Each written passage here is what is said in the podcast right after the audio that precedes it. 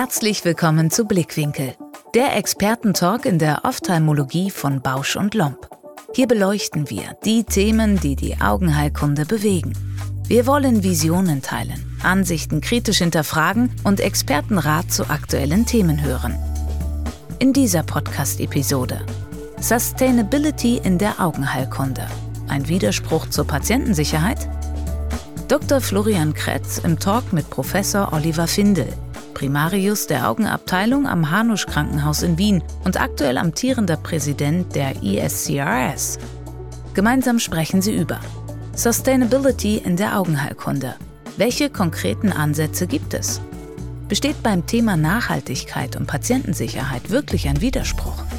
Und welchen Beitrag kann sowohl die jüngere als auch die ältere Generation leisten? Augen zu und reinhören. Herzlich willkommen bei Blickwinkel, der Expertentalk der Ophthalmologie. Ich freue mich heute sehr über ein sehr wichtiges und interessantes Thema sprechen zu können und vor allem als Gesprächspartner auch Herrn Professor Oliver Windel aus Wien bei mir zu haben. Oliver, wir beide dürfen uns über Sustainability in der Augenheilkunde, ein Widerspruch zur Patientensicherheit, Fragezeichen austauschen.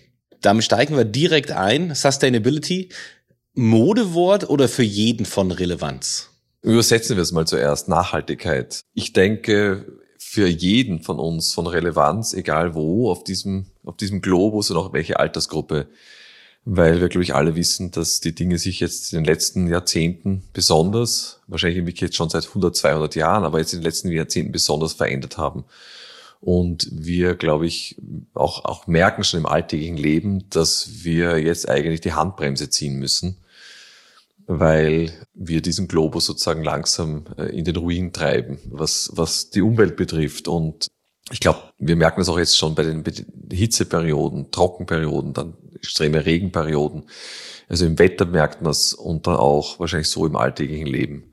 Also von dem her ganz klar, Nachhaltigkeit oder Sustainability ist extrem wichtig. Wobei, wenn man so Sustainability nimmt, so als, als Begriff, dann wird ja auch da so ein bisschen Social Responsibility mit hineingenommen. Also nicht nur diese umweltschützende Nachhaltigkeit, sondern eben auch ähm, sozial sozusagen responsible zu sein. Also es sind da schon ein paar andere Faktoren, die auch eine Rolle spielen.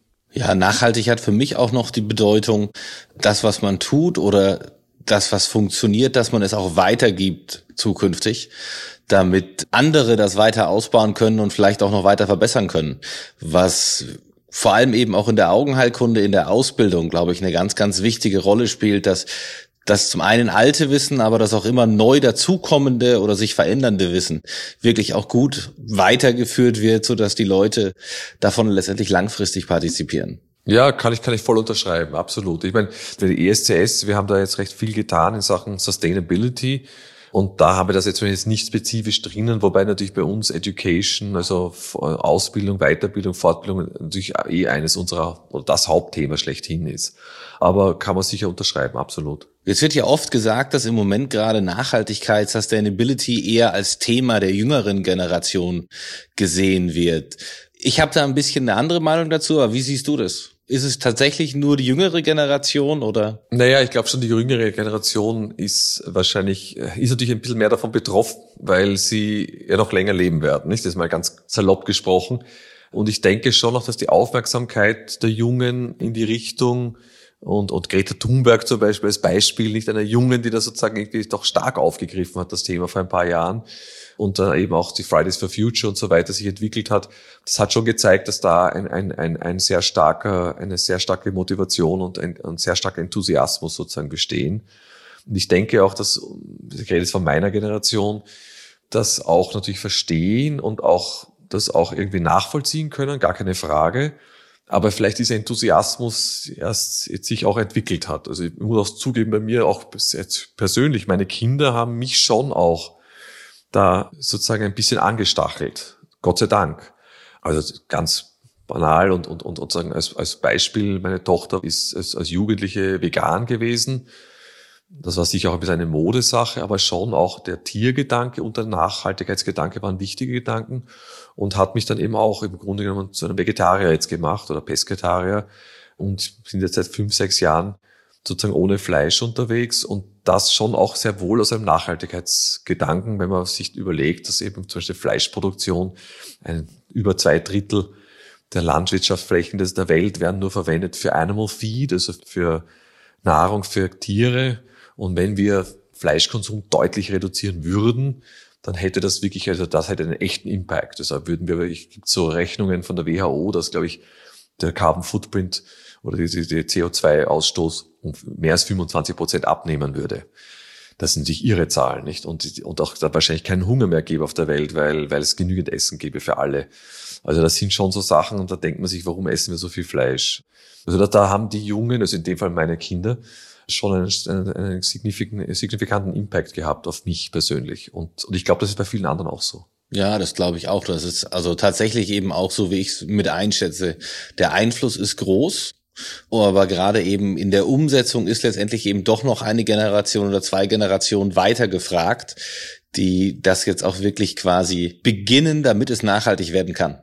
Genau, ja. Und ich hoffe eben, dass nicht unsere Generation, also du bist ja noch ein bisschen jünger als ich, aber für meine Generation, dass wir da das wirklich auch umsetzen. Und es gibt natürlich schon einige in meiner Altersgruppe oder auch älter, die sehr enthusiastisch sind. Also gerade der Augenheilkunde, ein Beispiel ist eben der, der David Chang aus, aus, aus Kalifornien, der vor ein paar Jahren schon mit Studien begonnen hat, die können wir dann eh nachher noch vielleicht kurz erläutern, wo es um Augenheilkunde geht und um Nachhaltigkeit geht und eben um, um Waste, also den, den Müll, den wir fabrizieren jeden Tag und da auch tolle Studien angelegt hat, um zu zeigen, dass das gar nicht notwendig ist und man das auch anders machen könnte.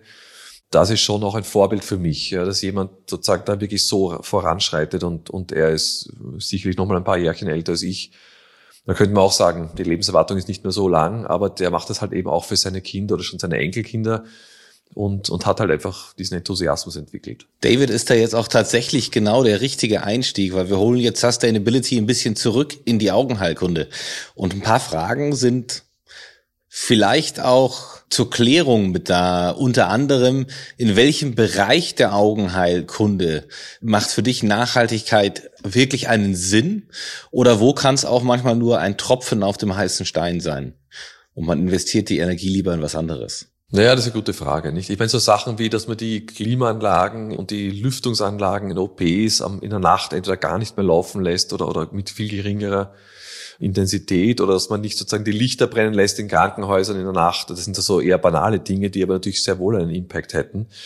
Das sind Dinge, die man sicherlich mal grundsätzlich machen sollte. Und das kommt halt darauf an, wie man das schon bis jetzt sozusagen handhabt, ob das dann der Tropfen auf dem heißen Stein ist oder mehr als das. Aber in dem Fall nicht, wo wir schon viel Müll produzieren, und das ist vor allem jetzt für die Kataraktchirurgie, und das ist ja die häufigste, der häufigste Eingriff, wie wir alle wissen, das heißt, er spielt allein deswegen schon eine Rolle, ist natürlich schon mit dem, was im OP abgeht. Und das heißt in dem Fall natürlich dann primär die Consumables, die wir verwenden. Und da ist sehr viel Kunststoff dabei. Das ist vor allem Kunststoff. Das sind viele verschiedene Arten des Kunststoffs. Das macht, das habe ich auch irgendwie nicht gewusst. Das war mir gar nicht so klar, dass es überhaupt so viele verschiedene Arten von Plastik es gibt. Und die sind teilweise auch eben, werden natürlich dann auch meistens ja, wie wir wissen, verbrannt, weil sie infektiöser Müll ist und auch diese Abdecktücher, Mäntel und so weiter. Und das ist schon teilweise recht üppig, was wir da sozusagen fabrizieren und tun jeden Tag. Und wir haben das eben letztes Jahr, du hast vielleicht das Foto gesehen oder dieses kurze Video, da haben wir im Hanusch Krankenhaus den Müll von unserem Augen-OP eines ganzen Tages genommen. Und das sind diese Müllsäcke, diese Orangenen, die eben äh, Infektionsmüll sind, die ja verbrannt werden müssen. Und dann halt auch andere Verpackungsmaterialien, Plastik und Papier und so weiter und haben diese Müllsäcke dann gesammelt und eben draußen auf einer grünen Wiese aufgelegt. Und da waren wir erstaunt, wie viel Müll da entsteht. Also das ist wirklich, den kann man sicher noch komprimieren und so weiter, aber das ist schon ein, ein Riesenvolumen. Und das sieht man so im täglichen Gebrauch nie, weil es immer wegtransportiert wird. Nicht? Da werden immer ein paar Müllsäcke weggebracht und das ist eigentlich eh immer alles sozusagen nur halb voll. Aber wenn man es dann gesammelt sieht von einem Tag, dann, also muss ich sagen, war schon ein Eye-Opener. Ich denke, da könnte man schon einiges tun. Und da haben wir eben auch eine Studie in Österreich gemacht dazu oder eine Evaluierung und die hat auch dann gezeigt, dass wir dann schon wirklich was tun könnten, wenn wir wollten. Das jetzt auch bald publiziert wird im Journal of Cataract Refractive Surgery. Ich sage jetzt gar nicht, dass wir jetzt sozusagen keine Disposables mehr, also keine Verbrauchsmaterialien mehr verwenden sollten und nur noch alles sozusagen wie früher waschen und sterilisieren.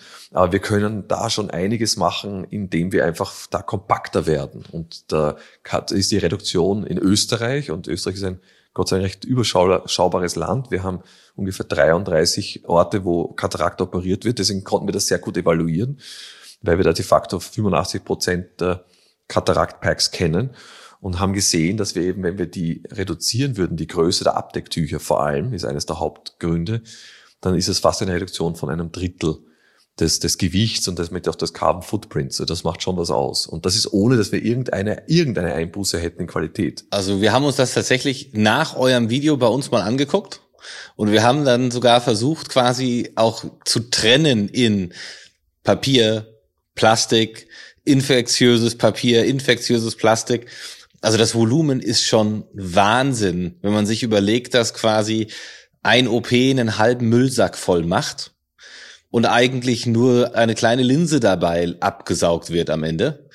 Wenn man dann das noch trennt, wurde es uns noch anschaulicher, weil es einfach so viel von allem ist, was man hat. Nur selbst wenn wir trennen, können wir es nicht, also bis auf das Papier, das nicht infektiöse, kommt der Rest danach wieder zusammen im Moment in die gleiche Tonne. Aber ich finde, man kann sogar wirklich noch viel früher anfangen. Wir haben zum Beispiel bei uns Wasserspender installiert und die Mitarbeiter haben einfach jeder eine Wasserflasche bekommen um letztendlich eben da schon im Kleinen in der Praxis ein bisschen anzufangen.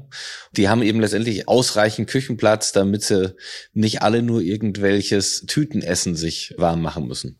Mhm. Du hast eh recht. Im Grunde, wir haben den, den, Luxus in Wien, dass wir sehr gutes Leitungswasser haben. Das heißt, wir haben einfach ein Glas und trinken Wasser aus der Leitung. Also da bei uns hat eigentlich niemand eine Flasche und schon gar keine Plastikflasche. Aber beim Essen ist auch natürlich so, das haben wir beim Kongress auch gesehen. Wir haben beim Kongress ja auch die Flaschen verteilt, wie du gesehen hast, schon letztes Jahr in Milan und jetzt auch wieder in, in Villamura beim, bei, bei der Winter ESCRS mit der Idee, dass die Leute, die, die, die, die Delegierten eben nicht mit irgendwelchen Plastikflaschen versorgt werden, die dann alle nachher im Müll landen, sondern eben eine, eine Flasche haben, die sie eben aufladen da und dort, wo eben einfach Wasserhähne sind oder große Wasserkanister.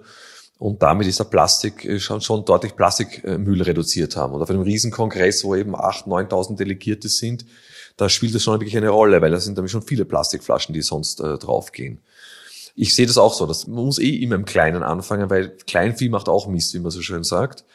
Das sind die Details, die sicher eine Rolle spielen. Man muss halt einfach immer irgendeinen Anfang finden und da sind kleine Sachen doch auch einfacher, damit mehr Leute später wieder mitziehen. Das ist ja auch immer noch so ein wichtiger Punkt. Ich glaube, es geht auch viel um die Vorbildwirkung, nicht? Weil die Leute das, ich meine, die Idee auch, wenn wir auch auf einem Kongress zum Beispiel, wenn wir jetzt dort eben diese Dinge tun, dass wir eben auch sagen, dass das Essen sollte local produce sein, also sollte zumindest 70 Prozent aus lokal von Bauern kommen und, und nicht von, von fernher. Und auch zum Beispiel in Mailand war das toll, dass das Essen, das übrig geblieben ist, wurde dann am Abend verteilt an, an Homeless in der Gegend. Also auch sozusagen auch Wiederverwertung oder Weiterverwertung oder Verwertung eigentlich, ja, und nicht einfach den, das, das Essen äh, sozusagen in den Müll schmeißen das sind auch so Sachen, das, das haben die Leute, glaube ich, schon mitbekommen, dass das passiert. Auch diese Fla Wasserflaschen, die man eben selber wieder auffüllt und nicht einfach eine Wasserflasche kauft. Und vielleicht auch, dass man eben ein paar Tage mal kein Fleisch isst oder, oder viel weniger. Und dass die Leute das vielleicht auch mit nach Hause nehmen und dann zu Hause auch umsetzen. Und das hat natürlich dann schon eine große Breitenwirkung, nicht? Und man darf nicht auch nicht vergessen, Ärztinnen und Ärzte haben eine große Vorbildfunktion in der Gesellschaft. Das hört man immer bei allen sozusagen Umfragen, die es gibt so ziemlich den höchsten Stellenwert haben immer noch Ärztinnen und Ärzte. Und das ist auch im sozialen Leben sicher so. Das heißt, ich glaube, wenn man da etwas nachhaltiger lebt, dann hat das sicher auch einen Impact für die ganze Umgebung. Vor allem, wenn mehr und mehr Menschen auch mitmachen. Es gab ja eine Umfrage in Neuseeland, bei der 90 Prozent der befragten Augenärzte vor Ort ihren Praxisalltag gerne nachhaltiger gestalten werden oder gestalten wollten. Davon ist aber dann trotzdem relativ wenig umgesetzt worden. Was für Gründe siehst du immer noch, dass quasi man es eigentlich machen will, aber es dann doch eben nicht wirklich umsetzt, etwas zu verändern? Schwer zu beantworten. Ich meine, das haben wir die Amerikaner und auch in Europa haben wir, ESCS haben wir den gleichen Fragebogen, also einen ähnlichen Fragebogen auch ausgeschickt. Es waren viele Fragen zur Nachhaltigkeit, eben auch im Operationssaal, im Outpatient-Bereich, wie auch im Privatleben da weniger, aber jetzt war es jetzt ging um die Augenheilkunde und da war auch ähnliche Zahlen, ja, 90, über 90 Prozent finden, dass wir viel zu viel Müll im OP sozusagen produzieren und, und, und.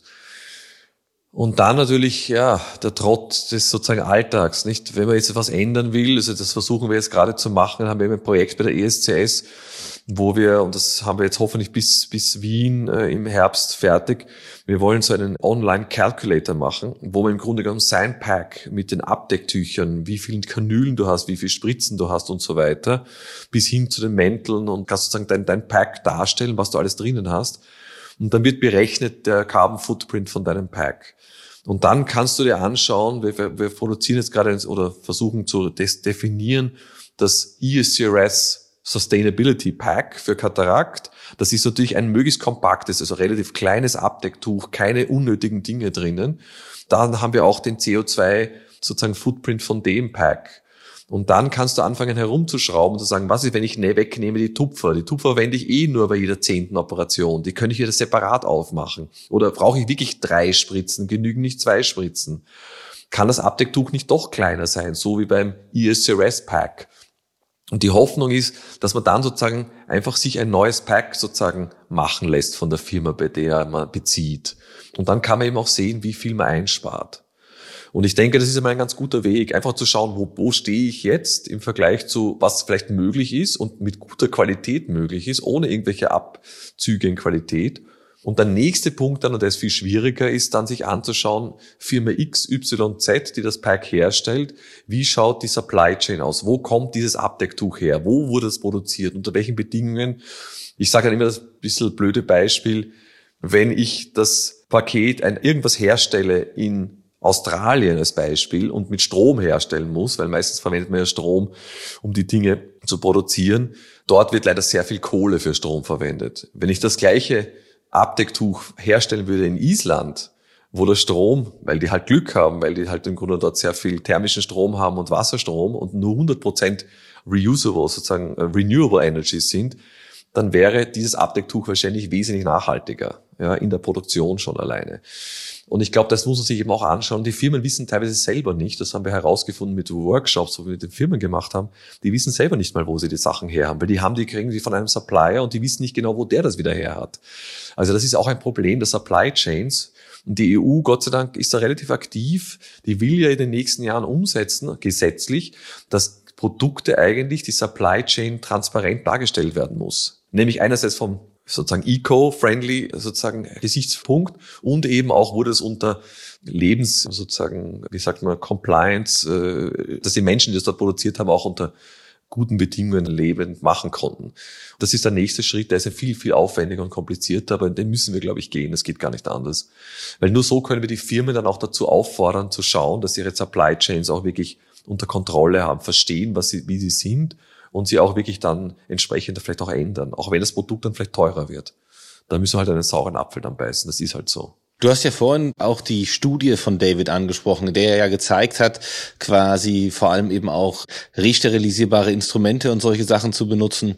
Es kommen ja dann viele, vor allem eben auch jetzt die immer mehr werdenden Single-Use-Produktehersteller, die halt dann eben auch sagen, ja gut, was ist mit der Patientensicherheit, gerade bei Hohlinstrumenten wie Kanülen, bei denen eben auch doch mal im Labor dann Rückstände gefunden werden.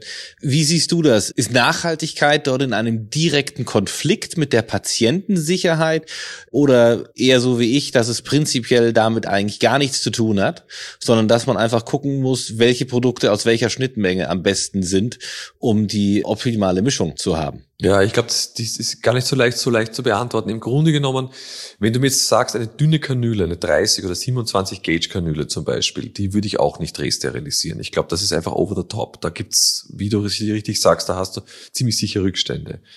Aber zum Beispiel, das hat, das hat er die Studie von ihm schön gezeigt, er hat diesen Vergleich gemacht zwischen einer Katarakt in der westlichen Welt, also bei uns oder in den USA sozusagen gemacht wird, und dann der in, in, in Aravind, nicht in Indien. Und dort wird sehr viel wiederverwendet. Die haben am ganzen OP-Tag, wo die, weiß nicht wie viele, teilweise hunderte Operationen haben, haben die quasi ein paar Müllsäcke, weil die sehr viel resterilisieren. Die Kassetten von den Vakuummaschinen ja auch wiederverwenden. Das haben wir in den 90er Jahren auch noch gemacht. So ist ja nicht. Das ist ja nicht so, dass das bei uns so lange her ist. Gibt es, glaube ich, immer noch bei uns. Genau, die Schläuche, glaube ich, das ist ein bisschen, das ist, glaube ich, wieder ein bisschen anders gesehen, aber die Kassette zumindest. Und was du aber dann eben hast, ist, du hast die Situation, dass ähm, die End-of-Dermitis-Rate in Indien, in diesem Aravind-System, genauso niedrig ist wie bei uns. Das heißt, in Wirklichkeit das Risiko ist wahrscheinlich eigentlich nicht in irgendeiner Weise erhöht. Also ich glaube, man muss einen Kompromiss finden, nicht? Und das wird bei uns wahrscheinlich so nicht ganz gehen, wie es jetzt gerade in Indien dort umgesetzt wird. Aber ich glaube schon noch, dass man die Stellschrauben der Regularien zurückdrehen muss. Und das ist natürlich ein schwerer Prozess, weil irgendwann hat irgendjemand in der EU oder in einem Land gesagt, das dürft ihr nicht mehr und das dürft ihr jetzt auch nicht mehr, weil irgendwo was passiert ist. Und es gibt auch niemand mehr, der sozusagen diese Schraube zurückdreht. Und ich glaube, wir können das eben nur mit Evidenz machen. Wir müssen wirklich eigentlich recht große, sicherlich mühsame Studien durchführen, um zu zeigen, dass wenn man das so und so macht, das eigentlich überhaupt keinen Benefit hat. Ja. Zum Beispiel müssen wir jedes Mal einen neuen Papiermantel oder Plastikmantel anziehen müssen wir uns jedes Mal neue Handschuhe anziehen. Im Grunde, wenn man sie desinfiziert mit Alkohol und dann Abstriche macht und sich eigentlich nichts zeigt, dann könnten wir wahrscheinlich sagen, sofern jetzt keine echte Kontamination, eine offensichtliche stattgefunden hat, ist es wahrscheinlich ganz in Ordnung, dass bei einer Kataraktoperation, das ist bei einer Hüftoperation wahrscheinlich was anderes, ich rede von einer Kataraktoperation, ein Mantel ruhig mehrere Male angezogen werden kann. Und genauso die Handschuhe. Das könnte mit einer Studie auch durchaus beweisen ist halt alles ein bisschen mühevoll. Aber ich glaube, diese Arbeit wird uns nicht erspart bleiben. Ja, weil, wie gesagt, dadurch, dass eben und die Endophthalmitis-Rate von Haus aus schon so gering ist, braucht man natürlich einfach auch enorme Fallzahlen. Aber ich gebe dir recht und ich kenne das ja selber, wenn ich in der dritten Welt operiere, da machen wir das tatsächlich eben auch so, dass wir Handschuhe desinfizieren müssen, dass wir mit diesen Baumwollkitteln auch arbeiten, die einfach dann abends quasi wieder sterilisiert werden. Und wir haben keine höhere Endophthalmitis-Rate keiner von uns, der dort mitarbeitet, als wir in unseren Kliniken oder Einrichtungen in Europa haben, wo wir das alles völlig anders machen müssen. Aber wie oft berühren denn deine Handschuhe eigentlich das Patientenauge oder das Patientenumfeld? Außer einmalig, wenn man äh, die Folie aufmacht und den Lidsperrer einsetzt, weil der Rest ja eigentlich instrumentengeführt stattfindet. Absolut, genau. Ja, also das sehe ich genauso und, und ich glaube, ich glaube, da muss einfach ein Umdenken stattfinden. Das ist, wird nicht easy, weil natürlich, wenn immer alles, wenn alles frisch ist, ja, dann muss ich sozusagen gar keine Gedanken machen. so muss er sicherlich schon ein bisschen halt ein bisschen mitdenken, nicht? Wenn ich jetzt blutige Handschuhe habe, weil irgendwas, irgendeinem Grund, dann wird man den wahrscheinlich schon wechseln müssen. Aber wenn er nicht blutig ist zum Beispiel, dann wird eine, eine Alkoholdesinfektion wahrscheinlich komplett ausreichen. Was habt ihr denn jetzt konkret im Hanusch Hospital angefangen, um nachhaltiger zu werden? Wir haben uns angeschaut, diese verschiedenen Packs in Österreich und haben die sozusagen genau analysiert. Das war recht aufwendig mit einer Firma in Deutschland, die spezialisiert ist, eben Kunststoffen und, und auch anderen Materialien, die auch den Carbon Footprint sozusagen von den Materialien kennen. Und haben eben uns angeschaut, dass diese Abdecktücher, es gibt also wirklich, in, es gab in Österreich, oder gibt immer noch wahrscheinlich, Packs, die sind also für Katarakt, wo der gesamte Körper abgedeckt wird, Riesenabdecktuch, der hat zwei Meter lang wo äh, noch einmal ein Abdecktuch ist für den Beitisch und noch ein Abdecktuch für einen Tisch, den ich gar nicht verstehe, wo, wofür der ist. Es gab auch ein Set, wo drei Messer drinnen waren. Jetzt hat mich gefragt, warum drei Messer und hat sich herausgestellt, dass dort einfach mehrere Chirurgen sind und die einen wollten halt die eine Lanze und die anderen wollten die andere Lanze. Aber statt dass man zwei Sets hat und man sagt lieber alles in eins und man schmeißt dann von Haus aus gleich das eine Messer weg. Für den Chirurgen A und für den Chirurgen B wirft man das andere Messer weg. Aber das sind schon so Sachen, glaube ich, das ist vielleicht von der Logistik her ganz angenehm, aber ich glaube, da muss man einfach dann halt zwei Sets haben in so einem Fall, zwei Packs. Ich denke, dass da schon ein Umdenken jetzt stattfinden wird und dass die, die diese üppigen Packs haben, schon versuchen werden, die runterzudrosseln und kompakter zu machen und, und mit weniger Gewicht und auch damit auch weniger Kosten haben. Ich glaube, eher für die Firmen wird das ein Problem, weil es nicht schon, wir reden hier über Riesenumsätze, nicht? Wir reden hier über schon einen großen Markt und ich denke, wenn, wenn diese Sets halt eben kompakter werden, was sie hoffentlich bald werden, dass die natürlich dann schon auch das finanziell merken werden. Aber that's, that's life, ja. Also im Endeffekt, es ist, es ist für den Patienten keine Einbuße und es wird günstiger werden und es wird auch für die Nachhaltigkeit auf jeden Fall besser werden. Das ist zumindest zu hoffen. Leider muss ich jetzt aus Erfahrung selber sagen, wir haben selber gerade unsere Packs überprüft, wollten die Tücher verkleinern, eine kleinere Klebefolie und einen kleineren Ablaufbeutel haben, aber alles einzeln, damit sich halt dann auch die Folie nicht verkleben kann und man ein neues Set braucht. Das Angebot der Lieferanten, die wir angefragt haben, war dann, ich glaube, um 15 Prozent teurer als die Tücher, die 1,50 Meter groß sind im Durchschnitt, bei denen die Folie schon an das Tuch geklebt ist und nicht perforiert ist und der Beutel auch schon dran klebt. Es ist gar nicht so einfach, weil viele haben ihre Prozesse standardisiert und müssten relativ viel umstellen. Wobei, wenn man dann eben mit einem ISCRS-Pack kommt, das entsprechend eine hohe Stückzahl hat, macht es natürlich auch Sinn, die Produktionsabläufe wieder zu ändern, um die Packs eben auch kleiner herstellen zu können. Genau, das wäre die Hoffnung. Es war ja ganz witzig, nicht, wie wir dieses Workshop gemacht haben, wie wir dieses CIDIX begonnen haben, das dieses eben Sustainability Index for, für Disposables in Cataract Surgery. Und haben wir die großen Firmen ja eingeladen und auch ein paar kleinere, also mehrere, USA, amerikanisch gebased, also von allen. Und da war schon große Aufregung. Ja, also große Aufregung, was wollen wir da, was haben wir da vor? Ich glaube, es ist immer noch ein bisschen eine Aufregung da. Und das ist auch okay so. Ja, ich glaube, wir müssen einfach unseren Weg gehen und die Firmen werden den Weg hoffentlich mit uns gehen ich gehe schon davon aus, dass sie das tun werden. Aber ich glaube, der Druck muss schon steigen. Ich glaube, wir müssen einfach mehr Druck ausüben und das wird dann anders gehen. Was erhoffst du dir denn persönlich im Moment als Präsident der ESCRS im Bereich Nachhaltigkeit? Du hast ja jetzt wirklich relativ viel auch in der sehr kurzen Zeit angeleiert und auch schon umgesetzt, aber so noch ein Ziel, das du hast, bis du die Präsidentschaft abgibst. Gut, die Präsidentschaft gebe ich ja schon recht bald ab, eben Ende des Jahres. Also ich hoffe eben, dass ich noch die Dinge, die ich sozusagen, die wir angefangen haben, mal auf jeden Fall umsetzen.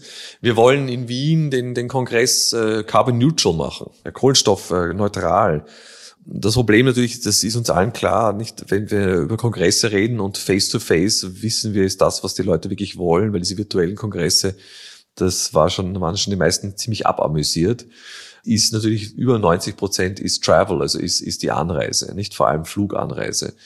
Und wir machen das im Endeffekt über Offsetting, nicht? Wir haben also da über drei NGOs, die gut auditiert sind, wo eben so, in dem Fall so in Afrika, in Sub-Saharan Afrika, so äh, Öfen sind, so kleine Holz- oder Kohleöfen, wo man einfach viel effektiver, effizienter kochen kann. Das heißt, wesentlich weniger Holz oder Kohle braucht, um das Essen warm zu machen oder zu kochen.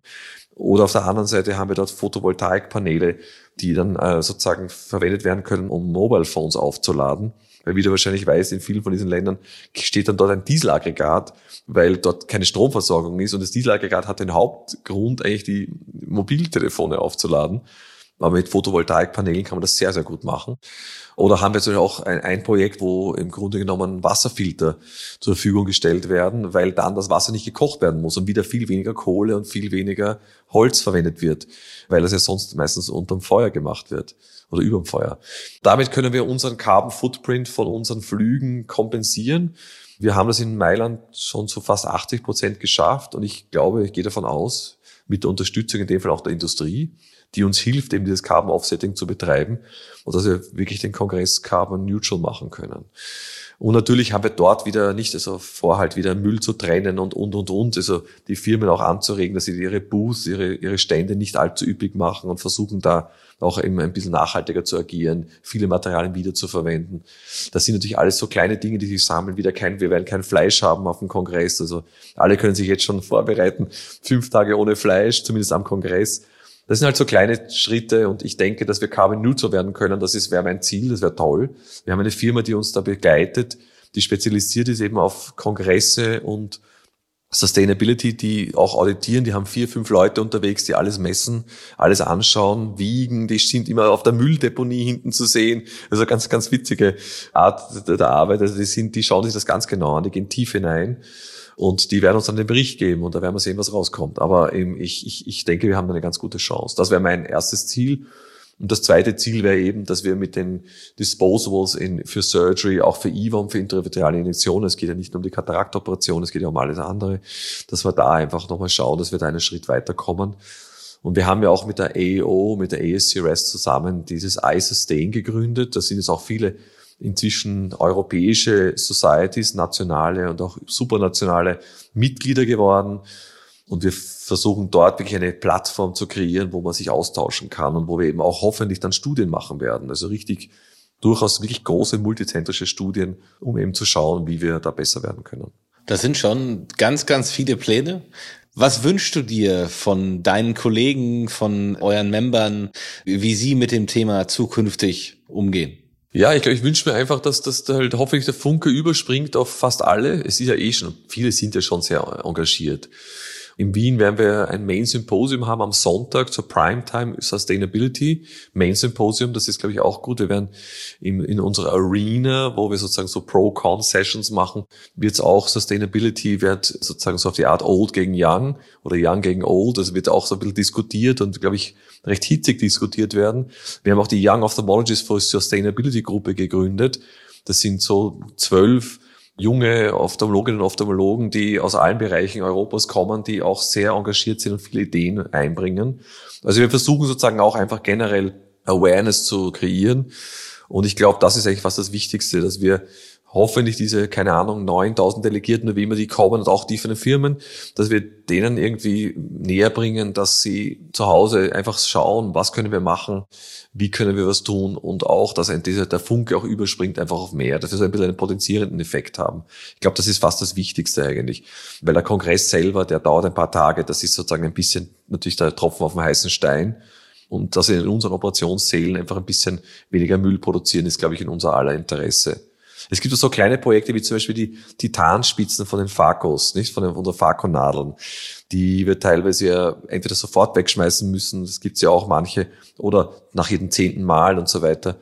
Da gibt, haben wir jetzt, jetzt ein Projekt, wo wir die in einen Container sammeln und dieser Container ist dann verschlossen, geht dann zurück an die Firma, die das Titan produziert und die schmilzt das wieder ein und kann es anscheinend auch wiederverwenden für neue Titanspitzen. Das sind natürlich dann schon Dinge, die auch Sinn machen. Also ich glaube, wir müssen einfach auf vielen Fronten hier arbeiten.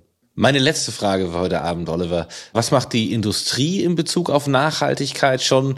Oder sind dir da irgendwelche Projekte bekannt? Oder gibt es da irgendwas, was noch kommt in naher Zukunft? Ich glaube, die Industrie ist schon auch da. Also ich weiß, es gibt einige große Firmen, die den Travel von ihren, ihren Außendienstmitarbeitern und von ihren Mitarbeitern also wirklich auch eben neutralisiert, so gut sie können, über, über, über Offsetting. Elektroautos sozusagen als Dienstautos ist, ist, glaube ich, jetzt sehr im Kommen bei vielen Firmen aus verschiedenen Gründen. Aber Nachhaltigkeit ist, glaube ich, schon der ursprüngliche Grund gewesen, der Hauptgrund. Und ich glaube auch nicht so Sachen wie Photovoltaikpaneele auf ihren Produktionsstätten und so weiter. Ich glaube, das sind Dinge, die kommen da so und so. Auch, dass sie jetzt nicht äh, schauen, nicht wo kaufen sie Strom ein, was für eine Art von Strom. Wir wissen, Strom hat kein Marschall, aber im Endeffekt natürlich hat das schon auch einen Effekt, wenn man Stromanbieter nimmt, die wirklich also viel in Hydropower zum Beispiel investieren oder in andere nachhaltige Strom sozusagen Produktionsfabrikate. Das, das sind, glaube ich, Dinge, die, die passieren schon bei den Firmen. Und ich findet auch Greenwashing statt, das muss uns immer klar sein. Und da muss man halt ein bisschen aufpassen, dass das Greenwashing nicht überhand nimmt. Also ich glaube, das ist auch wichtig. Dass das wirklich kritisch auch hinterleuchtet, sozusagen hinterfragt wird, was die machen. Aber im Endeffekt glaube ich schon, dass da viele recht engagiert sind. Und nämlich auch die Mitarbeiter und Mitarbeiterinnen selber in den Firmen, die sind engagiert. Und das ist ein Bottom-up ein bisschen, das da auch stattfindet.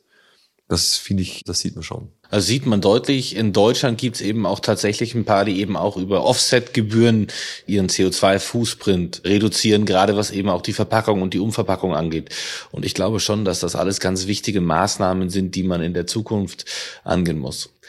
Oliver, erstmal vielen lieben Dank. Es war eine ganz klasse Unterhaltung.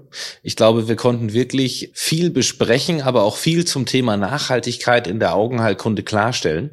Und dass man eigentlich schon mit ganz, ganz kleinen Schritten wie einer Verkleinerung der Tücher, was ja tatsächlich für gar keinen irgendeinen Nachteil hat, schon bringen kann und welchen Einfluss man damit auch zukünftig und für spätere Generationen haben kann. Vielen Dank. Florian, dir vielen Dank. Dann können jetzt alle wieder die Augen aufmachen und wir freuen uns auf die nächste Folge von Blickwinkel der Expertentalk der Ophthalmologie.